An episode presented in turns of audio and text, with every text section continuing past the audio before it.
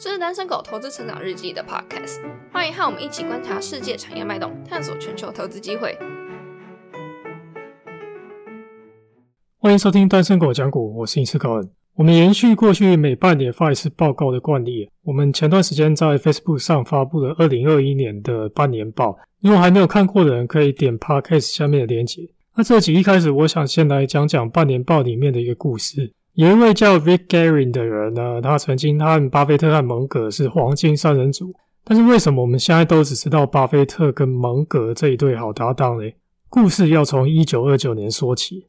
Rick Garin 一九二九年出生于洛杉矶。从军中退伍之后，他加入 IBM 工作。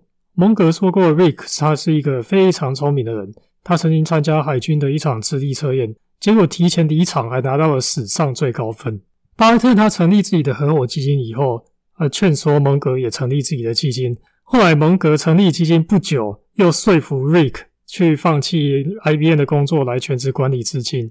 后来在一九八四年，巴菲特写过一篇很著名的文章。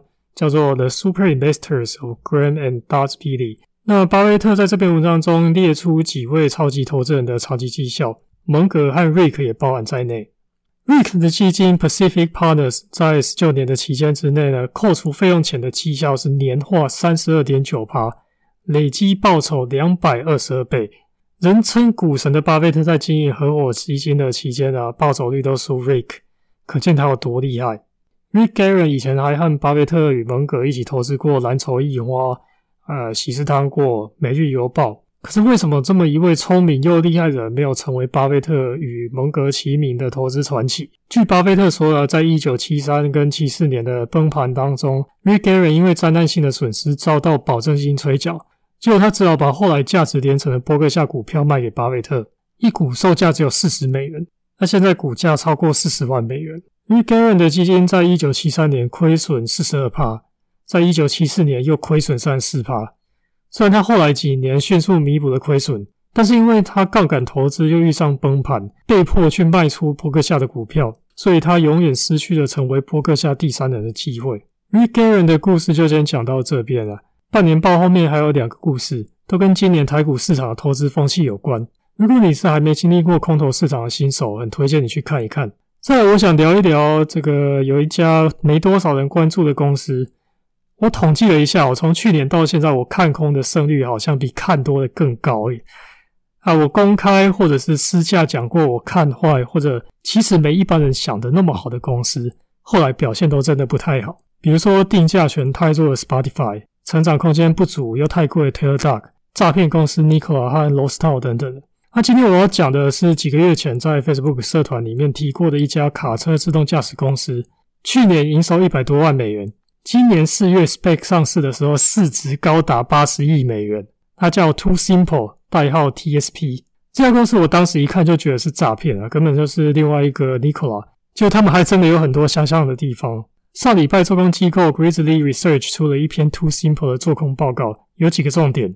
第一。Nikola 和 Too Simple 背后都有一家叫 Vector IQ 的公司，和他的老板 Stephen Gursky 来投资啊。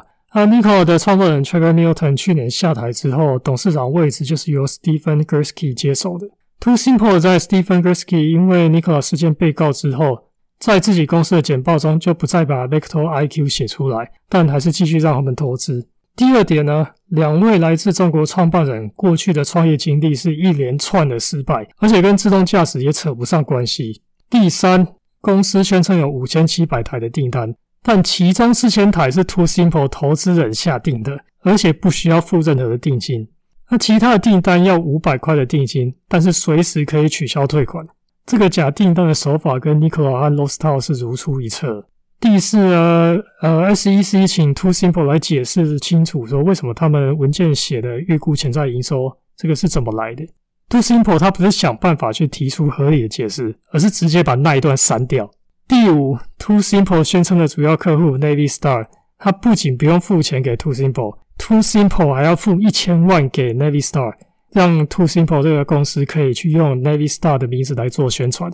那这个手法又是跟 Nikola 和 Lostal 做的一样啊。第六点呢，他们的卡车预计二零二四年才会问世。